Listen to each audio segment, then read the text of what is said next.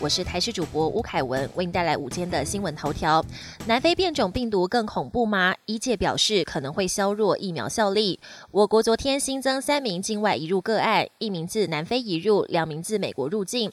至于英国变种病毒株，除了传出传染力变高之外，致死率恐怕也增高。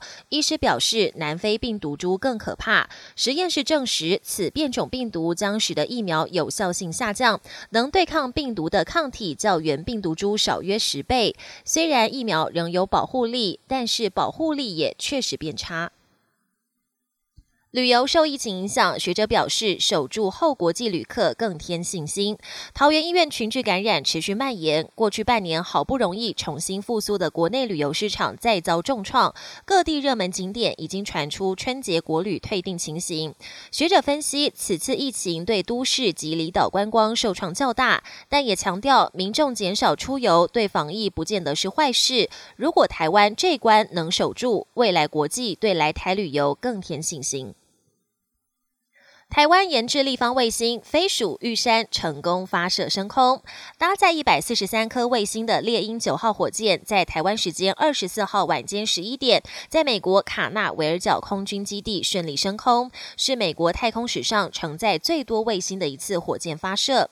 台湾也遴选出玉山和飞鼠两枚立方卫星，送往美国参与这一次的计划。发射瞬间，台湾同步直播，看到火箭顺利升空，工作团队的心情也。相当激动。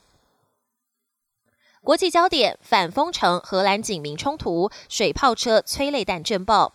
欧洲各国疫情持续发威，变种新冠病毒威胁迫使荷兰延长全国封锁，周末起更实施严格宵禁，引爆国内众多年轻人的怒火。在南部大城爱因霍芬的反封城暴动，警方出动水炮车和使用催泪弹震爆。国内也传出一座快筛站遭到暴民纵火破坏。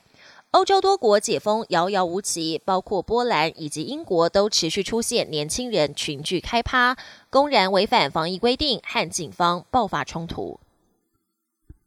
疫情肆虐，拜登拟对近三十国下旅游禁令。川普卸任前才宣布要对巴西和欧洲国家解禁，不过新上任的拜登总统紧缩边境防疫控管。美国媒体报道，拜登将在本周宣布禁止南非旅客入境，也将对巴西、英国和欧盟二十六个国家重新实施旅游禁令，防范变种新冠病毒的扩散。封区检测完成，香港佐敦区今凌晨解封。香港的佐敦区上周六凌晨起实施禁足令，强制封锁全区，并对居民进行检测。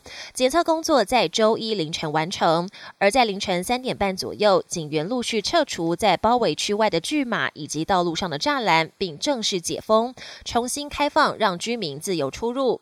佐敦整个区域被封锁将近四十八个小时，总计检测约七千位居民，发现十三例的确诊个案。本节新闻由台视新闻制作，感谢您的收听。更多内容请锁定台视各节新闻与台视新闻 YouTube 频道。